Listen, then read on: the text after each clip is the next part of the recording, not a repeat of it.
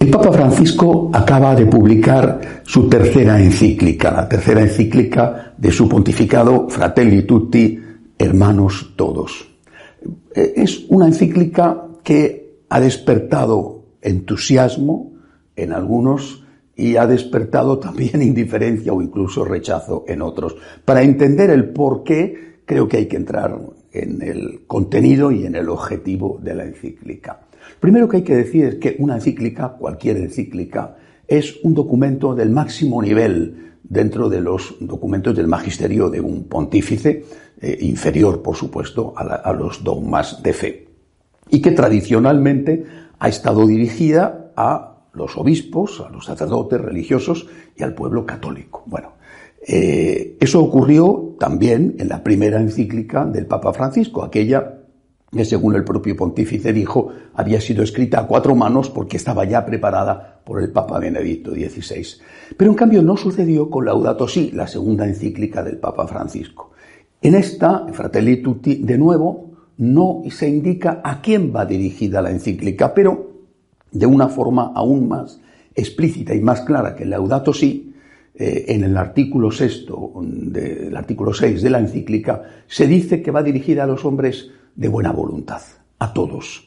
Y que, aunque el Papa dice que la escribe desde sus convicciones cristianas, no dice ni siquiera desde su fe católica, sino desde sus convicciones cristianas, quiere argumentar de tal manera que lo que él propone, la fraternidad universal, sea algo válido y aceptable por todos.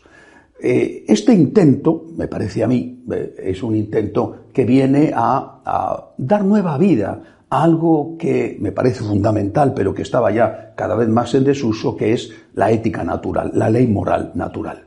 Viene, me parece a mí, repito, no sé si este es el objetivo del Papa, por supuesto, pero viene a decir, si no nos ponemos de acuerdo todos los seres humanos, en que tiene que haber unas leyes morales que ningún parlamento, ningún gobierno, nadie pueda derogar, no es posible la convivencia. Somos muy distintos, no solamente porque unos creen en una cosa y otros en otra y otros en nada, sino porque eh, eh, al final lo que priman son los intereses del motivo, del tipo que sea nacionales o económicos o, o políticos. Tenemos que ponernos de acuerdo en unas reglas de comportamiento básicas que a todos nos afecten. Un creyente dirá que esas reglas de comportamiento, esa ley moral natural, está inscrita en el ADN del hombre por el creador, por aquel que le ha creado. Bueno, el no creyente dirá simplemente que hay unos principios básicos que están de verdad funcionando o deberían de funcionar y regir el comportamiento de cualquier persona.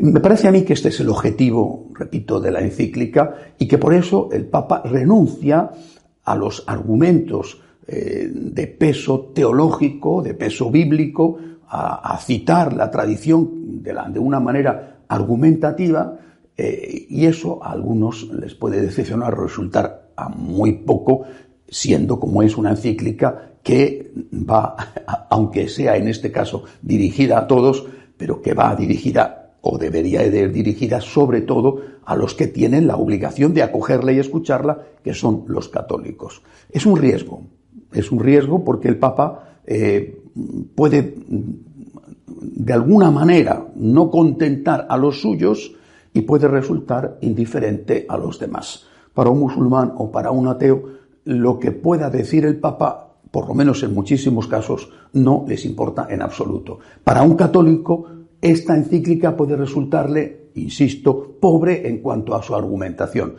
A mí me parece que tiene un valor, aunque eh, el resultado de la misma, los efectos de la misma, eh, quizá tarden tiempo en producirse. Poniendo un ejemplo, es como si alguien estuviera rechazando el aborto, condenando el aborto, y dijera el aborto no se debe de aprobar o no se debe de practicar, porque la biología nos dice que allí, en el vientre de la mamá, hay ya un ser humano. Y no añadiera, y porque hay unos mandamientos que nos lo prohíben. El quinto mandamiento de la ley de Dios nos prohíbe matar. Bueno, nos fijamos solamente en ese aspecto biológico y no hacemos referencia a la motivación religiosa.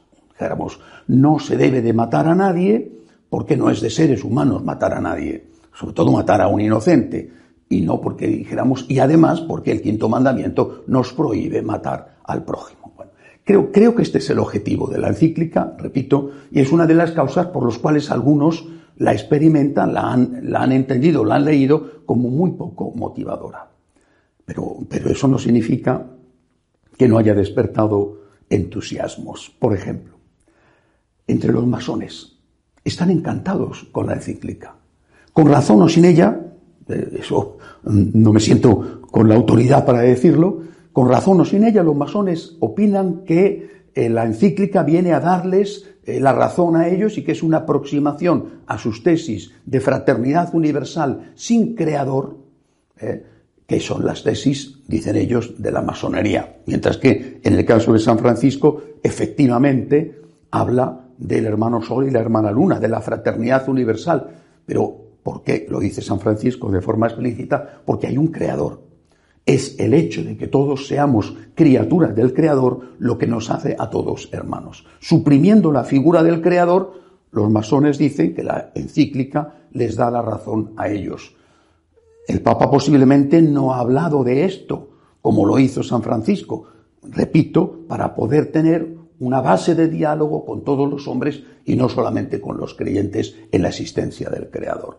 Otros que han estado entusiasmados y que lo han manifestado eh, de una manera eh, muy elogiosa han sido los socialistas y los comunistas. En el capítulo 5 de la encíclica, posiblemente el más polémico, se hace una condena explícita del populismo y del liberalismo o neoliberalismo ideológico y económico. Los socialistas y los comunistas se han visto de esa manera eh, apoyados en su ideología. No porque ese capítulo eh, diga algo a favor de ellos, sino simplemente porque critica y además lo hace con dureza a sus contrarios. Esto, lógicamente, a otros les ha sentado muy mal. Eh, no existe Venezuela, no existe Cuba, no existe Nicaragua, no existe China. Es decir, no existe lo que allí está ocurriendo, solamente existe lo que está ocurriendo en aquellos países donde el populismo y el liberalismo está causando estragos. Creo yo que esta es otra de las causas por las cuales la encíclica ha sido aplaudidísima por socialistas y comunistas y rechazada o ignorada o silenciada por los otros, porque consideran que se hace una crítica mm, dura de unos y no se hace una crítica de los otros. No porque se les apoye, insisto, sino simplemente porque no se habla de ellos, lo cual ellos se encargan de interpretar como si fuera una aprobación de las tesis, incluso de las más radicales, también cuando son llevadas a la práctica y generando tantos muertos y tanto desastre como está pasando en esos países que he citado. Una cosa y la otra hacen que cosas que aparecen, sobre todo en los tres últimos capítulos eh, eh, del documento, pasen desapercibidas. Hay frases allí que de verdad son piedras sillares, piedras fundamentales para la construcción de esta ética global, de esta ética natural en la cual los hombres se han basado durante generaciones, pero que en las últimas décadas estaba siendo cada vez más dejada de lado. Voy a leer algunas de estas frases, algunas de ellas, porque hay muchas y merece la pena leerse estos tres últimos capítulos. Por ejemplo, dice, el relativismo no es la solución. Número 206 del documento. La verdad es una compañera inseparable de la justicia y de la misericordia. Número 227. Amar a un opresor no es consentir que siga siendo así.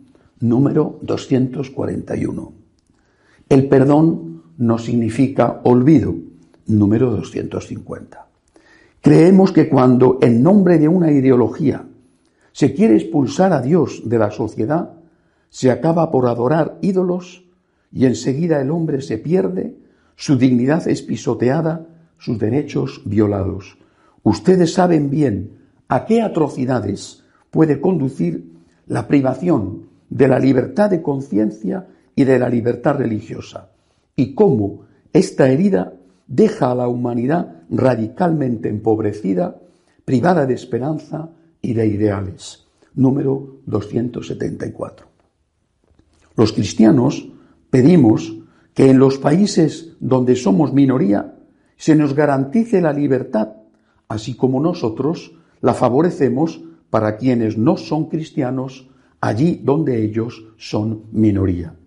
Hay un derecho humano fundamental que no debe de ser olvidado en el camino de la fraternidad y de la paz, el de la libertad religiosa para los creyentes de todas las religiones. Número 279.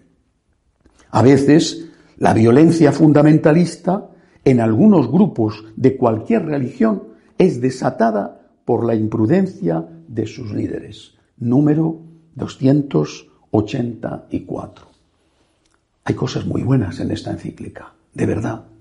Y es una lástima que otros aspectos de la misma hayan generado polémica porque al final lo que los medios de comunicación, los pocos medios de comunicación que han recogido la encíclica con un mínimo de detalle, al final se han fijado en las cuestiones políticas, en la crítica a, llamémoslo así, la derecha política y en el silencio que ha sido atribuido como un apoyo a la izquierda política, incluso a la izquierda más radical, anticlerical, antirreligiosa.